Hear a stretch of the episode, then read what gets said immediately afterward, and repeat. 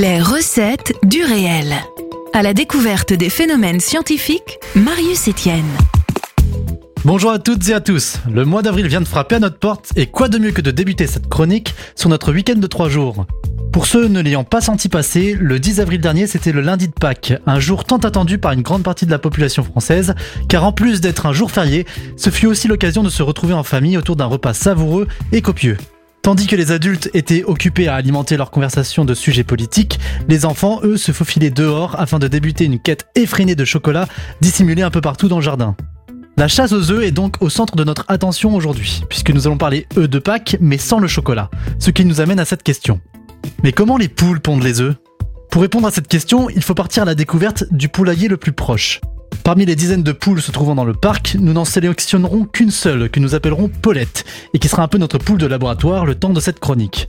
Paulette est un volatile de petite taille, elle peut être de race variée allant de la poule rousse à la poule noire, et son espérance de vie est assez courte, atteignant en moyenne 10 ans, voire 15 si elle est robuste. Au cours de sa vie, Paulette traversera plusieurs étapes de fécondité, avant de pouvoir prétendre à une retraite à la campagne. À compter de sa sortie de coquille, Paulette doit d'abord grandir et attendre une vingtaine de semaines avant d'être fertile. À partir de là, elle pourra produire des œufs, fécondés ou non, pour une moyenne de 150 à 250 œufs par an, jusqu'à ce que la ménopause, ou devrais-je dire son vieillage, la rende infertile. En général, une poule mature peut pondre efficacement pendant 3 ans, période qui, une fois dépassée, verra la production d'œufs diminuer progressivement jusqu'à atteindre zéro lorsque le seuil des 8 ans de loyaux service est franchi.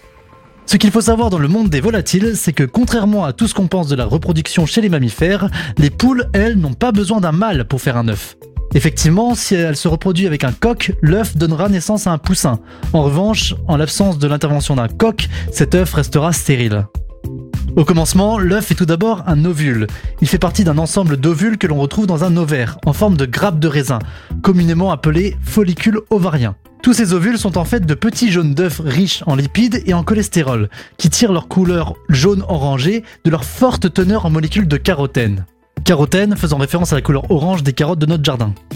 Ainsi, les ovules grandissent au cours de leur maturation et lorsque parmi eux l'un devient suffisamment gros, ils se décrochent du groupe pour ensuite migrer à travers un conduit que l'on nomme oviducte.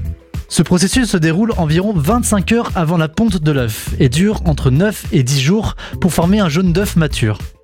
À l'arrivée du jaune d'œuf dans l'oviducte, le compte à rebours est lancé et la chaîne de production se met en route. À partir de là, le processus est assez court et dure généralement entre 18 et 24 heures. D'abord, le jaune est recueilli à l'entrée du conduit où il pourra être fécondé ou non par un coq, puis il passera 3 à 4 heures à traverser le tube pour former le blanc d'œuf. Ce dernier apparaît sous forme d'une enveloppe de protection plus ou moins épaisse, permettant de maintenir le jaune au centre de l'œuf et de le protéger d'éventuelles secousses. Il est également constitué d'eau et de protéines pour agir contre les micro-organismes nocifs à l'embryon lorsqu'il est fécondé. Une fois que l'œuf est englobé de blanc, il atteint la fin du tuyau et se retrouve donc dans l'utérus de Paulette, où il va alors fabriquer sa coquille. Cette enveloppe minérale sert à protéger ce qu'il contient. Elle est composée de carbonate de calcium qui sont chimiquement connus pour apporter à l'œuf une véritable résistance face aux dangers de l'extérieur. Pour générer cette barrière naturelle, Paulette aura donc besoin d'énormément de ressources en calcium qu'elle puisera dans son alimentation ainsi que dans ses os. Ce procédé minéral, nommé calcification, dure au total 20 heures, c'est la majeure partie du temps de production de l'œuf. Le temps nécessaire à l'œuf de tourner à la manière d'une broche à kebab dans la glande à coquille juste avant d'être expulsé. À la fin de la ponte, l'œuf est recouvert d'une fine couche de protection pour préparer son expulsion et adopte une couleur plus ou moins nuancée en fonction de son alimentation et de sa condition physique. Nous aurions aimé que Paulette puisse nous produire de beaux œufs de Pâques au motif psychédélique, mais ce n'est pas vraiment le cas dans la réalité. Les œufs ont une morphologie et une couleur assez homogènes. Cependant, pour les intéressés d'élevage de volailles, sachez que la morphologie des œufs est un indicateur des conditions de santé de Paulette ainsi que de son alimentation. Effectivement, si vos œufs ont des creux ou des bosses, cela indique un stress ou une carence nutritionnelle, tandis que s'ils sont difformes ou décolorés, cela pourrait révéler une maladie. Sur ces dernières informations, je vous souhaite à tous une très bonne chasse aux œufs.